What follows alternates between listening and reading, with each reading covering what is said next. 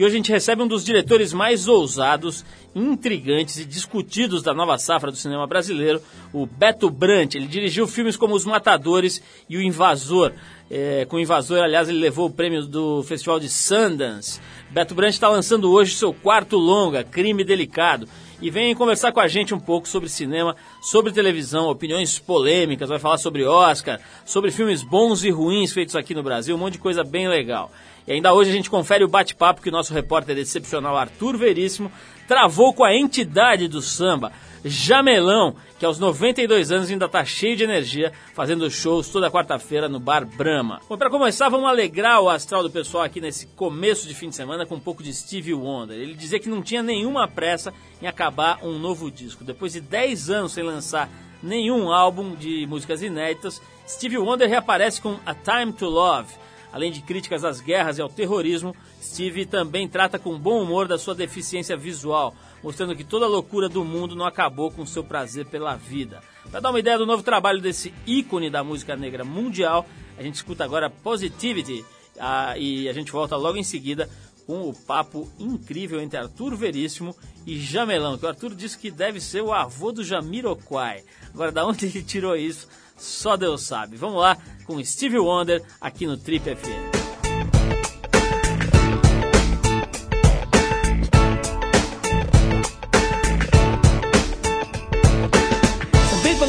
always on the bright side when there's so much going down on the other side. It's like a live in a bubble with no trouble and problems don't exist. Check on the other, that ain't the case at all. It goes back to the time when I was very small. I didn't mind, but size and age, my papa used to say. You can always look at the negative, but you should always live in the positive. So I try every day to live in that way. and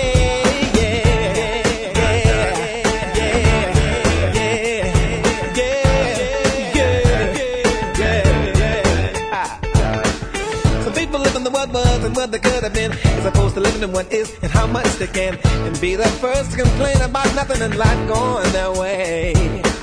The attitude's dead I can't do nothing about, and they're happy with just breathing in and out. The ones that when you say let's go make a difference, they'll say no, that's okay. So I don't waste time on the trip side, cause I do know the real on the flip side, and I'm crystal clear every day. That's why I from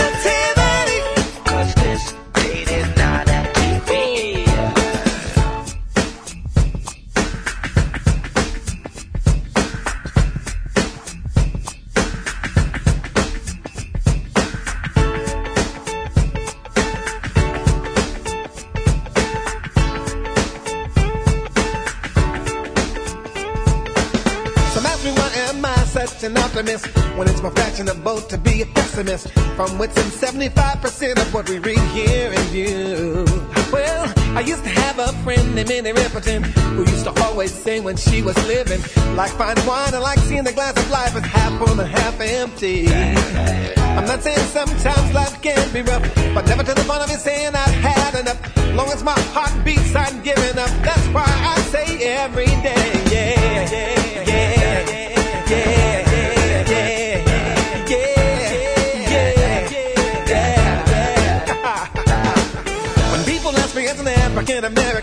What do I seek for tomorrow in the human clan? Is it possible for all people of the world to coexist? I say unity is only as big as our vision, and if it's now strive to expand beyond the horizon. But truly, this must guide us through the ills of society that stand in our way. So if the road is to harmony, be with the call. But if it's about discord, don't take the ride at all. Cause the world vision I see is the one we for everybody.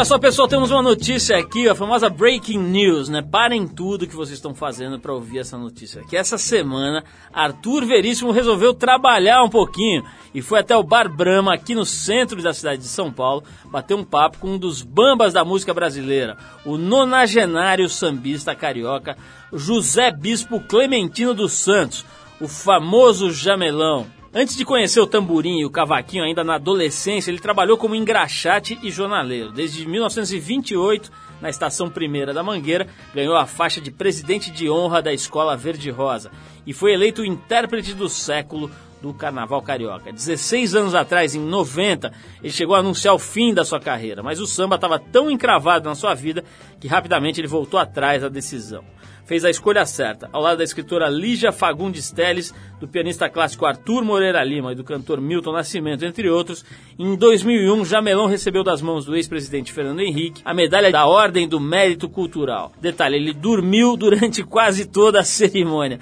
É ou não é uma figuraça? Falando em figuraça, vamos para o nosso figuraça particular Arthur Veríssimo e seu interessante é, colóquio com o Jamelão na locação Bar Brahma. Vamos lá, Arthur, é com você. É uma imensa honra a gente estar aqui com a presença do Jamelão, que é, não é nenhuma entidade, é a maior personalidade do samba que tem aqui no Brasil. Jamelão, acompanhei, acompanhamos o show dele no Bar Brahma, e que não foi brincadeira, a resistência física, a paixão que ele tem pelo samba, foram mais de duas horas e meia. Eu começo aqui com o Jamelão. Jamelão, realmente você comentou que estava muito calor em São Paulo. Ontem, no seu espetáculo, você disse que está muito calor em São Paulo e no Rio. Como é que a gente faz para passar, para fugir desse calor, Jamelão? Há muita maneira de fugir do calor. Eu não fujo para lugar nenhum, para mim é indiferente. Tanto faz fazer calor como chover. A respeito do seu apelido, né? A gente foi pesquisar e encontrou duas histórias diferentes. Uma que foi numa rádio, a outra que foi numa gafieira. Esclarece essa dúvida pra gente. Não, na gafieira. Na gafieira começou isso. Foi o gerente da gafieira que não sabia meu nome e me chamou de jamelão. E jamelão é uma fruta, eu não sou fruta. Fruta tem muita gente aí que é, eu não sou. Jamelão, é, a, a, a, tua vida é, ela é envolvida completamente com as músicas românticas, com as músicas carnavalescas, com com os temas da Mangueira. Você como intérprete oficial há décadas da Mangueira, como é que é estar na avenida, Jamelão? Não tem nada demais, isso é que é, é, as pessoas fazem disso um bicho sete cabeças, não tem nada demais. O que tem é quem é um, é um fulião. Um fulião. É um fulião que sai numa escola de samba e que tem um, numa escola de samba tem um cantor. E esse cantor é aquele que tem que comandar o, a, a melodia do samba. Então por aí não, não tem nada demais. Basta o cara ser cantor. Se ele é bom cantor, tudo bem. Se não é, ele dá lugar para outro. Da nova safra de cantores atuais, quem que você tem simpatia? Não sei porque não os conheço. Eu não tenho intimidade com essa com negócio de nova safra, nem velha safra. Eu acho que cada um é cada um. Eu não posso conhecer todo mundo. As escolas de samba aqui de São Paulo eu não sei, não os conheço. Eles me conhecem, sabem que eu existo. Agora eu não estou sabendo que eles existem. Atualmente em São Paulo você tem apresentado um concorrido show que é todas as quartas-feiras no Bar Brahma. Qual é a emoção sua, assim, a sua mensagem, a sua sabedoria para o público paulista todas essas quartas-feiras? Olha, eu, eu venho faço o meu trabalho que eu sempre fiz em todo lugar. Aonde eu chego para trabalhar, eu faço sempre assim um show de músicas brasileiras. Sempre foi sempre um, show brasileiro. Um show de tudo que eu posso cantar de música brasileira. O que eu posso cantar, canto. Se não puder cantar, também não canto. Você é um cantor romântico. A princípio você é o maior intérprete de Lupicínio me diz o seguinte, Lupicínio era um conquistador inveterado das mulheres. Não, não era assim também, não. Ele, ele não, ele, não vou dizer que ele não fosse um garanhão. Ele pode ter sido. Eu não, também essa parte eu não, nunca me envolvi de procurar saber. Agora, dizer que ele era garanhão, isso aí é lenda de alguém que conta, ou que alguém que sabe talvez mais do que eu soube a respeito dele. Eu percebi que no teu show, então, tem as músicas românticas, tem as coisas, é, decepções amorosas, tem uma palavra que eu sei que você não gosta, que é de dor de cotovelo, e você também interpreta sambas enredos. É, o teu repertório é de quantas músicas? Ah, isso é coisa que eu não posso saber. Eu já não me lembro nem o que eu comi ontem. Como é que eu vou lembrar do, do que eu tenho que cantar? Eu tenho um monte de músicas que eu gravei, que outras eu não gravei. E eu canto elas todas naquela, na maneira melhor possível. O que eu observei no show do, do Brahma que pelo menos ali 40 até 50% do público era de jovens. Então a juventude está redescobrindo o jamelão. Quem sabe? Quem sabe eles não acharam o caminho que indica a música popular brasileira de romance. Você já disse em outras entrevistas que hoje os sambas enredos não são mais os mesmos. Quais aspectos do samba enredo que mais mudaram nos últimos tempos, Jamelão? O andamento. Os sambas estão totalmente andamento, mas isso aí não é que tenha mudado. É a televisão que obriga a isso. A, a, a, obriga, obriga porque as gravadoras, o, os sambas, da, da, as escolas, são as escolas de samba que estão presas a esse ponto elas têm horário certo de desfile, o horário para desfilar. Então aquele horário obriga um, anda, um tipo de andamento corrido, uma correria louca. E é esse o que é o problema da, do samba enredo. O samba enredo hoje não tem mais aquele andamento de cadência, se um, mostrar aquela beleza, aquela cadência de ritmo. Não tem mais isso, é a correria. Mas, Jamelão, vou, eu vou te alugar porque todo mundo tem uma certa ressalva de, de perguntar sobre o assunto, mas eu estou em cima do lance, estou no teu calcanhar. Esses elásticos que você traz na sua mão esquerda, qual o significado disso? Não tem significado nenhum, é para prender o anel que vai cair aqui. Se eu não, não botar trançado, o anel vai sair do dedo e vai estar arriscado a cair. E quanto mais eu tenho esses elásticos aqui, segura. Não é simpatia? Não, não tem nada de simpatia. Se fosse simpatia era bom. Você é católico praticante? Eu apenas sou um católico. Para respeito todas as religiões que possam ter nesse país. Jamelão, agradeço profundamente de coração. Obrigado também, um abraço a todos os ouvintes que vocês tenham muita saúde. Bom, pessoal, deu pra ver que os dois se entenderam, né? Arthur Veríssimo e Jamelão. Né? Jamelão, do alto dos seus 92 anos, num colóquio interessantíssimo com o nosso repórter excepcional. Agora vamos tocar uma música é, dedicada aos críticos e ao Beto Brant, né? Que de vez em quando tem que digerir uma crítica aqui, outra ali. A música se chama Osso Duro de Roer, do velho e bom Tony Tornado, que chacoalhou o Brasil com BR3 né, nos festivais, na época dos saudosos festivais. E hoje em dia ator, uma figura interessantíssima que deve estar pesando uns 190 quilos, cada dia mais interessante. Tony Tornado, vamos lá, osso duro de roer.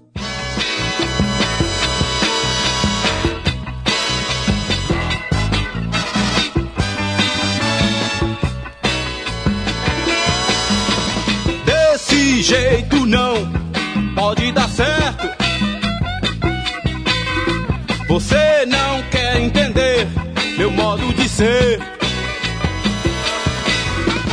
Cada um na sua baby, pode escrever.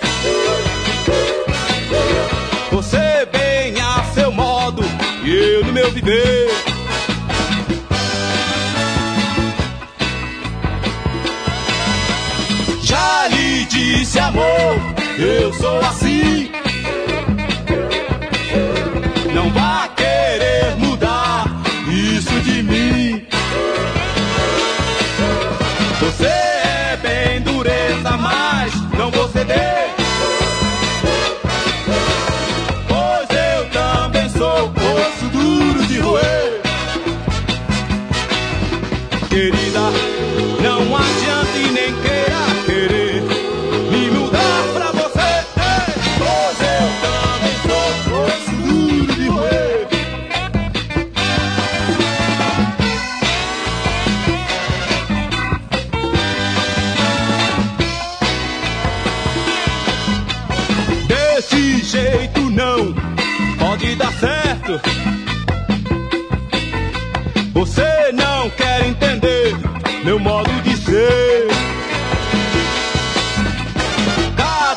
Na sua baby, pode crer.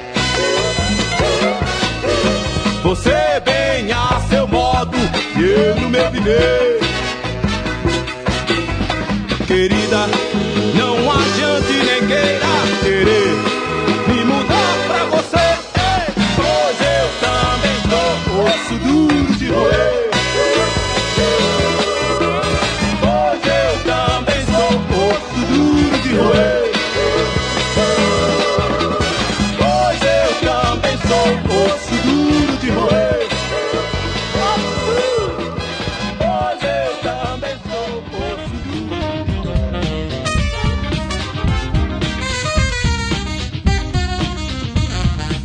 pessoal, como a gente já anunciou aqui no começo do programa, a gente está recebendo hoje um dos diretores mais ousados, intrigantes, interessantes e discutidos da nova safra do cinema brasileiro. Ele é paulista da cidade de Jundiaí, o Beto Brant, que está lançando hoje, sexta-feira, Crime Delicado, que é o seu quarto longa-metragem. A fita é uma adaptação do romance do Sérgio Santana e traz os atores Marco Rica, Felipe Ehrenberg e a Lilian Taublib como protagonistas. A Lilian, para quem não sabe, ela teve uma das pernas amputadas há 10 anos e também estampou recentemente uma das capas da edição de novembro, né? Foi em novembro da Trip. Você deve lembrar, uma menina lindíssima, fez um ensaio muito bacana. Ela que tem é, acho que a perna esquerda, se não me engano, né? E protagoniza, é uma das, das atrizes do filme novo do Beto Brant. Bom, antes do crime delicado, o Beto já tinha dirigido O Invasor, Os Matadores e Ação Entre Amigos. O cara coleciona prêmios, só com o Invasor ele levou para casa um troféu no Festival de Sundance, três no Festival de Brasília e outros oito no Festival de Recife. O cara já teve que comprar até uma outra estante para casa dele. Seus filmes costumam dividir a opinião do público e da crítica, enquanto alguns jornalistas se rasgam em elogios, outros descem a lenha sem nenhum dó. E com crime delicado não está sendo diferente. Hoje ele vem ao Trip falar pra gente como é que ele lida com essas críticas e se realmente elas afetam o seu humor. Mas vai falar de muitas outras coisas, provavelmente até mais interessantes. Sobre como elaborar, como se, como se constrói um filme e como se viabiliza um filme num país que não é exatamente famoso por ajudar a cultura. E também vai contar sobre as dificuldades é, que, que ele encontrou de uma forma geral para viabilizar o sonho de produzir filmes aqui no país. Bom, Beto, antes de mais nada, obrigado pela tua presença aqui. Você está lançando o seu quarto longa-metragem, já assisti aos três, acho que assisti os três aqui. Acho genial o, o Matadores, né? Acho que é um filme que deu uma mexida. Foi um momento né, em que o cinema ainda estava meio assim, meio. é, não se sabia se ia ter mesmo uma, uma espécie de ressurreição que acabou tendo definitivamente né, de uns anos para cá. É, e agora estamos curiosos. Eu, eu confesso que ainda não assisti ao Crime Delicado. Estamos curiosos, até porque a gente conheceu e gostou muito da Lilian Taublib, que além de linda, é uma figura muito interessante, né? A gente conversou com ela, precisamos trazer a Lilian, aliás, aqui ao programa. Beto, como é que está sendo aí essa história de fazer o quarto longa-metragem? Você falou para mim aqui antes de começar o programa que, pô, hoje em dia você já não tem mais que engolir tanto sapo quanto engoliu batraquios variados aí no seu primeiro filme, né? Quando você está começando, etc.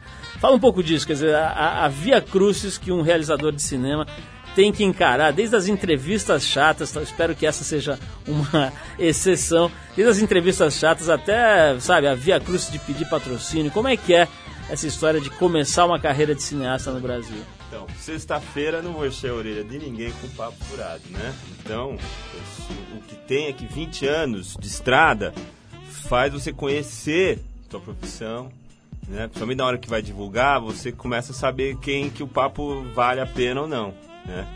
Então você começa a ser mais seletivo, essa coisa de conversar com um jornalista que não conhece tua obra, não conhece teus filmes, chega pra você e fala, e aí, fala aí do seu filme, só porque ele tem um editor lá que mandou o cara fazer isso. Então esse tipo de coisa realmente eu, você vai escolhendo porque vai ficando mais ladino na vida, né? Vai ficando mais avisado, né? Qual, qual é a tua formação acadêmica? Você estudou o quê? Porque tem, deve ter um monte de gente ouvindo o programa que sonhou em algum momento da vida em fazer cinema. Como é que é a tua formação Tá. e como é que você entrou nessa história? Tá, antes eu quero fazer só uma, é, uma como é que se fala? Uma, uma, um ajuste aí na sua apresentação, Uhum. né? Quer dizer, não é erro, mas é uma, adicionar uma coisa que a Manuela, Maria Manuela, também está no elenco, que foi fotografada aqui pela, Trip. Maria Manuela, Ela pô, é menina o quarto, interessantíssima. o quarto papel, né? É, e tá muito bem no filme. Ela tá. É, ela tem um papel menor, quer dizer, não tá no- entre os três primeiros ali, mas a participação dela tá sendo muito elogiada também. Mas fala um pouquinho da tua formação. Isso é um negócio que me interessa, que as pessoas imaginam que o cara foi, estudou cinema, se aprofundou tal. É o teu caso? Você tem uma carreira acadêmica aí no cinema ou vem de outra, Não. de outro tipo de formação? Ó, isso eu vou agora te surpreender com uma informação aqui. Né? Eu comecei a minha vida com, eh, artística, assim, com teatro. Comecei a estudar teatro. E eh, minha irmã estudou com você na, na faculdade, na Faculdade de Direito, lá em São Francisco. E também estava no seu, na sua classe o Maurício Paroni de Castro. Sem né? dúvida. Grande, que, que, que aliás é um- é uma pessoa que se aprofundou seriamente na carreira de, de, de teatro, né? É. escrevendo peças. e- Então, muito bem. Quando eu comentei, eu tava querendo muito fazer teatro, porque eu larguei uma faculdade de agronomia. E aí eu vim para São Paulo, tinha um ator que era eh, meu primo, que era fantástico, ele fundou o Teatro Nitorrinco, junto com o Cacá Rossetti, né, é o Luiz Roberto Luiz Galiza. Roberto.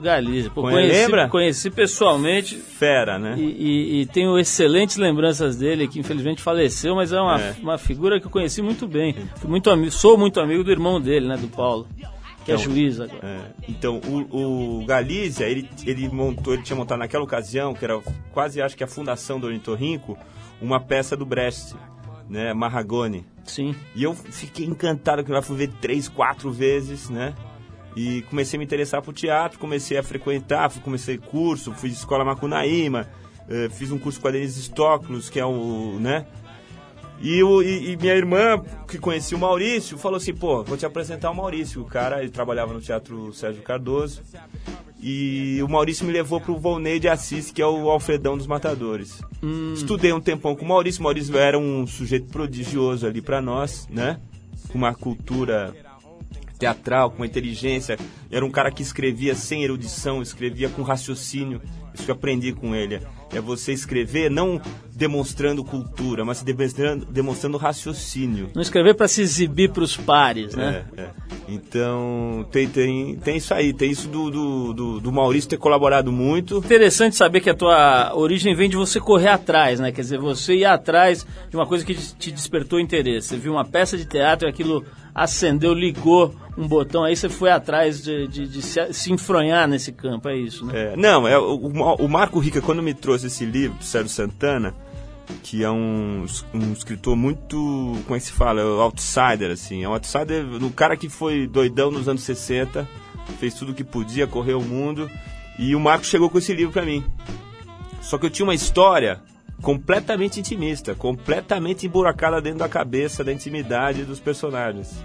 Se eu tomasse só aquilo que era narrativo da história para transformar em filme, eu tava perdido, eu ia fazer um filme raso.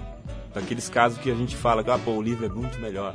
Então o que eu fiz, o que eu fui fazer junto com o Maurício, que foi genial para mim, foi de criar uma narrativa, criar um jeito de contar uma história, longe daquele jeito convencional, né, onírico até, cheio de sonhos, cheio de, né, de ilusionismo, que pudesse dar conta desse universo intimista dos personagens. Roberto, é, eu entrevistei recentemente aqui um diretor de te- de teatro, você deve conhecer, o Felipe Hirsch, e ele falou que ele praticamente despreza, acho que dá pra dizer isso, ele despreza completamente, ele nem considera é, é, é, arte cênica, vamos dizer, o elaborar, o realizar de uma novela de televisão, né? Ele nem, nem classifica como alguma coisa que possa ser comparado com outros tipos de artes cênicas aí. Como é que você vê? Eu sei aqui, pelo que a gente levantou de outras entrevistas que você deu, etc, que você acha a televisão uma coisa meio medíocre de uma forma geral. É isso mesmo? Eu acho que tem a TV, a TV do bem e a TV do mal. A TV do bem, a TV do bem que procura instruir, eh, fazer circular informações, fazer serviço público, eh, instigar as pessoas a pensarem, a ver como é que as outras pessoas vivem em outros lugares, para você aprimorar, aperfeiçoar a sua maneira de ver o mundo. Isso eu acho legal. Agora, aquela televisão que só fica engasopando, só botando mediocridade na cabeça dos outros, fica domesticando os outros, essa é a televisão do mal. Né? É uma forma, exerce uma forma de controle. Essa que é a televisão da mediocridade. Como existe. E, e a telenovela especificamente? Como é que você vê aquilo como dramaturgia, como eh, realização? Eu vejo pouco a televisão. Eu vejo mais meu time quando está perto do final do campeonato, como todo bom São Paulino. Vejo, adoro provocações do Abujanra, esse programa do Michel Malamédia da televisão educativa. Eu, não- eu não sou muito. Ver telejornal de noite é uma coisa que me deprime profundamente, porque é tanta tristeza, tanta crueldade, tanto equívoco, que eu procuro. Né, a gente quer viver melhor, né? Com qualidade de vida, com qualidade de, de, né, de estar bem. Estar bem sem não significa é, se botar fora do mundo, mas também é, cuidar, né? Pra, porque, porque tem muita informação, isso tem que ter seletivo, né? Roberto, quando a gente fala da Lilian, a gente mesmo né, tende a, a lembrar mais essa, de- de- do fato dela ter tido uma perna ampu- amputada, etc. Mas tem um outro aspecto é, bastante corajoso aí de ter chamado a Lilian para trabalhar no filme, que é o fato dela não ser atriz, né, dela não ter feito nada antes, e, enfim, até onde eu sei, ela não tinha nenhum trabalho como atriz. Como é que é essa história? Quer dizer, como é que a Lilian vai parar, Lilian Taub-Lib, né, vai parar no seu filme? E, e- e essa história de trazer para um filme, para contracenar com um cara super experiente como o Marco Rico, uma pessoa que não tem história nas artes cênicas. É.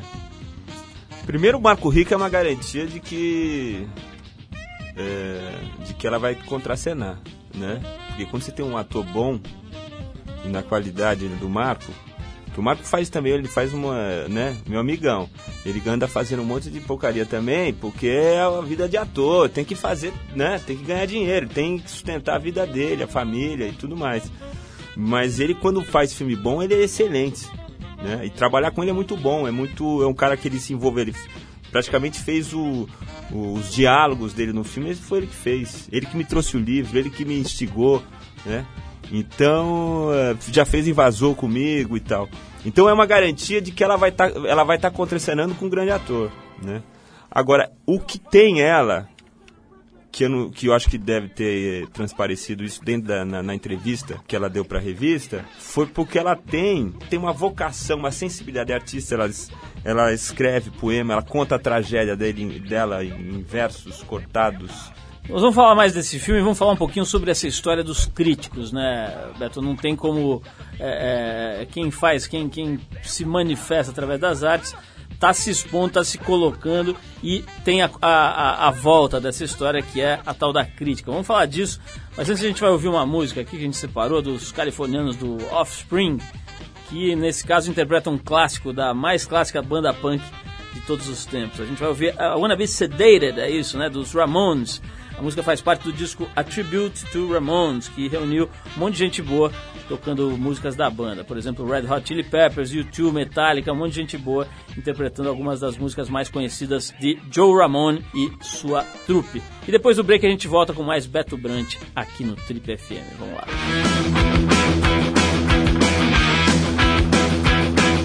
20, 20, 24 hours ago. I wanna be. Nothing to do, nowhere to go. I wanna be sedated. Just get me to the airport and put me on a plane. Hurry, hurry, hurry, before I go insane. I can't control my fingers, I can't control my brain. No, no, oh, oh, oh, oh. 20, 20, 24 hours ago. I wanna be sedated.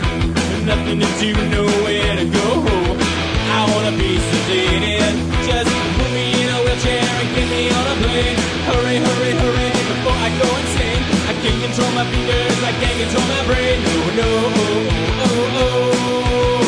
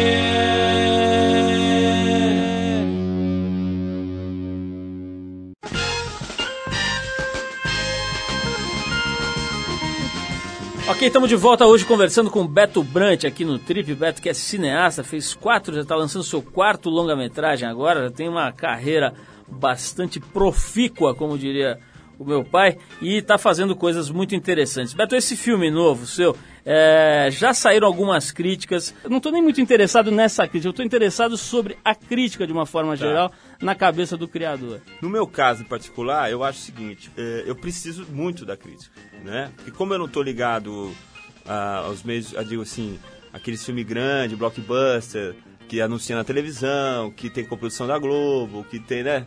Então é o seguinte: pra, eu pago um preço. O preço, eu não tenho, eu não, não tenho aliança que bota, me bota no, na crista da, da, da Rede Globo, fazendo anúncio, aquela coisa toda.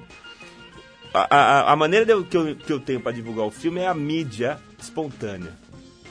É a mídia que não é remunerada, mídia espontânea. Jornalista se interessou, quer vir, pô, quer me ouvir falar, quer, quer fazer cobertura, quer fazer. Saiu, saiu hoje na capa da Folha de São Paulo, amanhã sai na- no Estado, JB, Globo. É isso, é o filme. Eu preciso disso, como estratégia de produtor.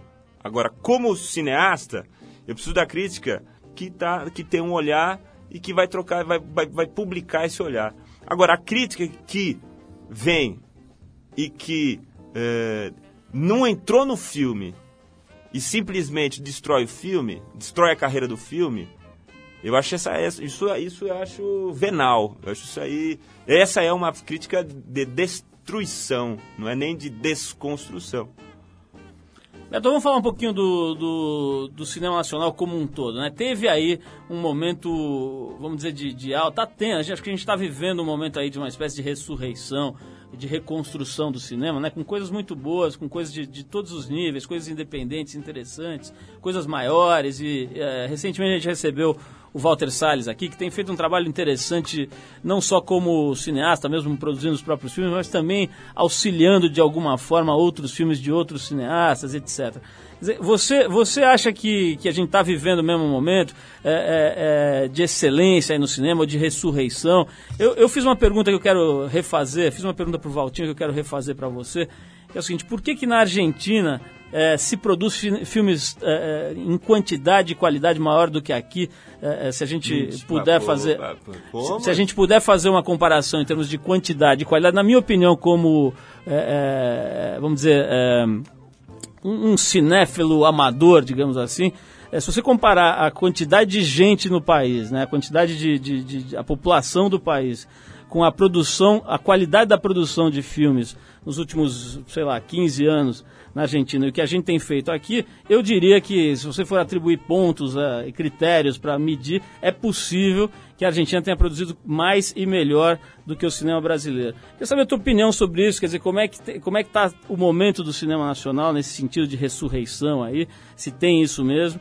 E, e essa questão, quer dizer, se, se a gente está produzindo cinema na qualidade e na quantidade que o Brasil merece, e até comparando com outros ramos da atividade cultural, quer dizer, se, a gente tá, se o cinema nosso está à altura dos outros campos aí da música, das artes plásticas, etc. Como é que você está vendo isso? Eu acho que tem, tem uma maturidade um povo, assim, né? Eu, eu não sei, eu, eu vejo, eu tô vendo filmes bons brasileiros, então a, a minha noção dele é muito positiva. Eu acho que a gente teve, na época que comecei a fazer cinema, era um momento aquele pós, color, né? Isso. terrível, e ele acabou com tudo. E, e produzir cinema, intervenção estatal de fomento é fundamental, porque senão é terra arrasada, esqueça quem somos e vamos música eletrônica e pronto, comer hambúrguer e esqueça. Agora tem que se informar, ficar vendo porcaria. O cara vai ver um filme porcaria brasileiro, aí fica falando que cinema brasileiro é uma porcaria. Tem que escolher, não precisa ver tudo, ver as coisas legais que estão acontecendo. Vamos tocar uma música aqui, depois a gente volta para conversar mais com você sobre cinema. A gente escolheu aqui um dos primeiros cantores jamaicanos que entraram no chamado Music Business. É, pelo menos até a chegada do Bob Marley, esse cara era considerado o maior e mais influente cantor de reggae da Jamaica. Estamos falando do Alton Ellis. E a música é You Make Me Happy.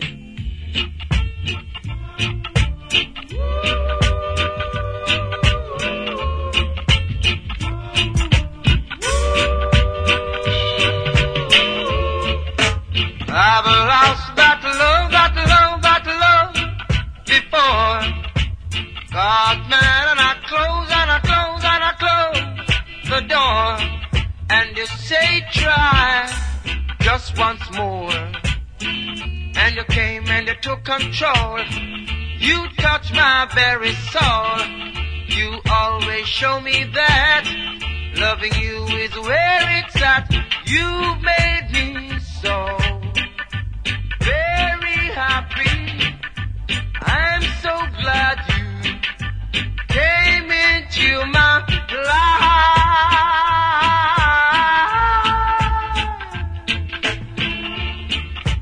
The others were untrue.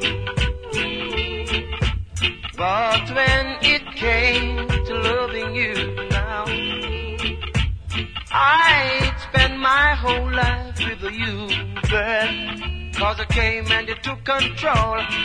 You touch my very soul. You always show me that loving you is where it's at. You've made me so very happy. I'm so glad you came into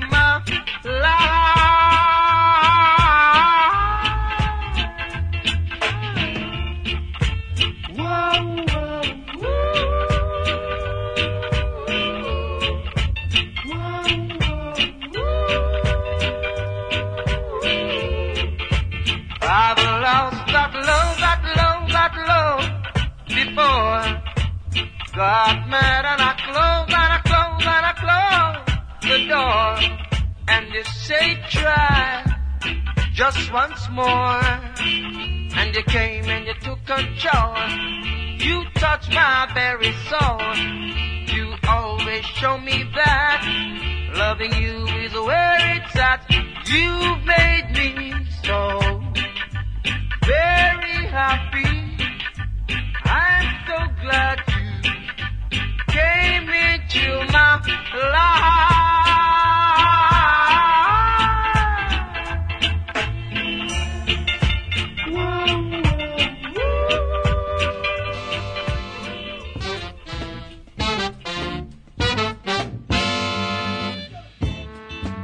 Você ligou o rádio agora, esse é o Trip. A gente está hoje conversando com o cineasta Beto Brant, que já fez vários filmes interessantes, está lançando o quarto agora. Já soube aí que na, na, na, na noite de lançamento do filme fez fila no quarteirão, galera realmente prestigiando o filme novo chamado Crime Delicado, do Beto Brant, está aqui conversando com a gente. Beto, eu queria falar sobre o Sabotagem, né? Ele fez uma participação muito bacana no filme O Invasor, e foi um pouco antes dele morrer, né? O cara foi. é, teve uma, uma, uma participação, na, na minha forma de ver, brilhante ali, né? Quer dizer, ele trouxe uma. uma ele adicionou uma, um componente de vibração e de realidade ali ao filme que eu acho que contribuiu bastante, né? Um filme que já é por si muito interessante, acho que ganhou muito com a participação dele, né? Como é que surgiu a ideia de colocar o sabotagem nesse filme Invasor?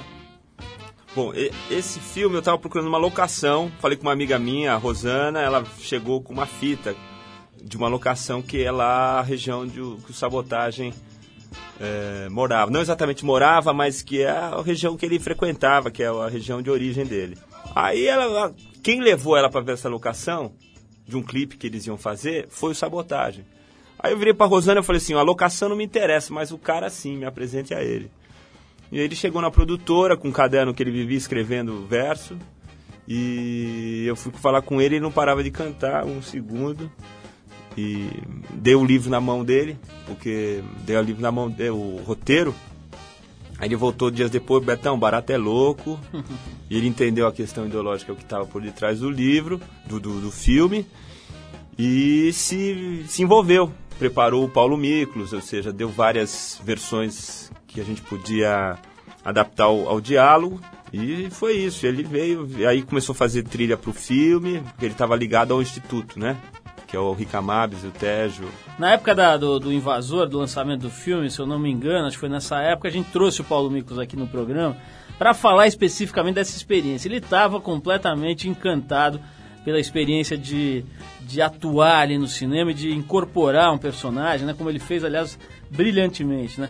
É, eu não sei se eu tô certo, mas me parece que foi o primeiro grande trabalho dele também como ator, né? É isso mesmo? Que ele já tinha feito alguma coisa? É, ele nunca tinha feito, mas eu, como eu já trabalhei com o Titãs, que eu já fiz uns clipes deles, não sei exatamente o ano 90 e poucos, Eu conhecia ele e via. Eu queria o Vazur, eu queria que tivesse aquela dupla personalidade. Sujeito camarada, amigão, carismático e, por outro lado, sujeito ameaçador.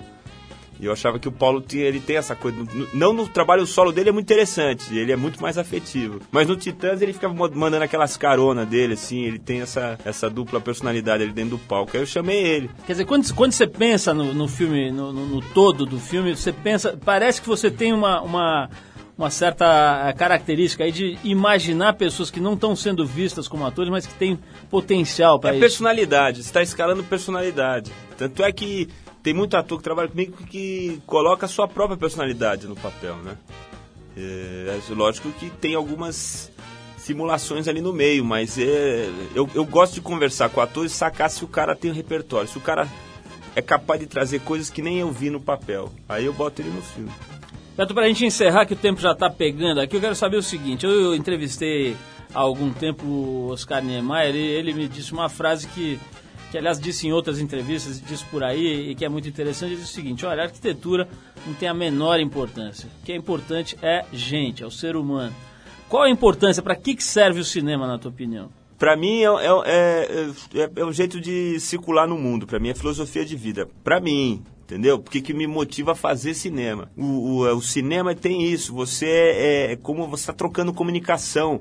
Você está sendo instigado a pensar no seu modo de vida, se, entendeu? Acho que é isso. Está te provocando emoções íntimas, fazendo você pensar, né? Provocar, sair do, de certas imobilidades, assim. Você vai para o mundo, vai né, troca com aquilo e isso pode te fazer um ser humano pelo menos se melhor, porque pode piorar a tua vida, né? Você pode entrar numa baga furada danada também, ir pro mundo e se dar mal.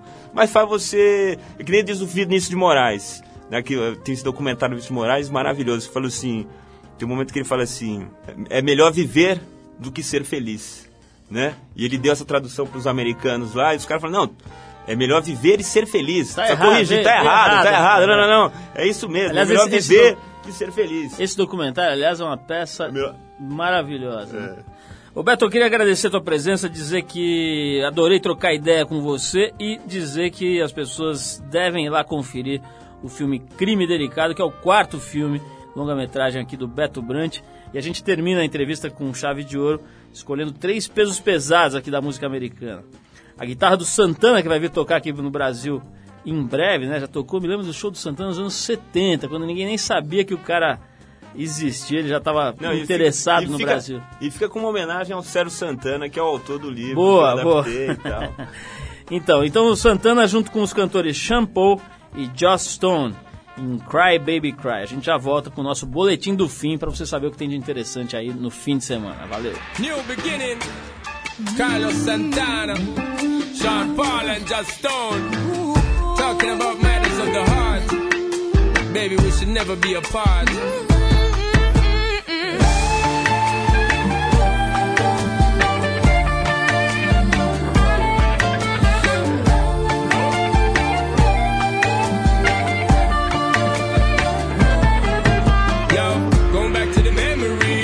Memories. Reminisce about you and me. Thinking how it used to be. It's plain and clear I treated it bad. But girl, you know that I care. Every relation I've wear and tear. Just draw near, girl, and try to hear and listen what my heart says. Many days and many nights. Many heartbreaks, many fights. Many rock, but so many rides. So girl, don't let this love die. Never meant to cause you no pain. Girl, I never meant to cheat you late. Give me one more chance. Rewind, come back again. Don't let this love die. Just cry, baby, cry. Don't cry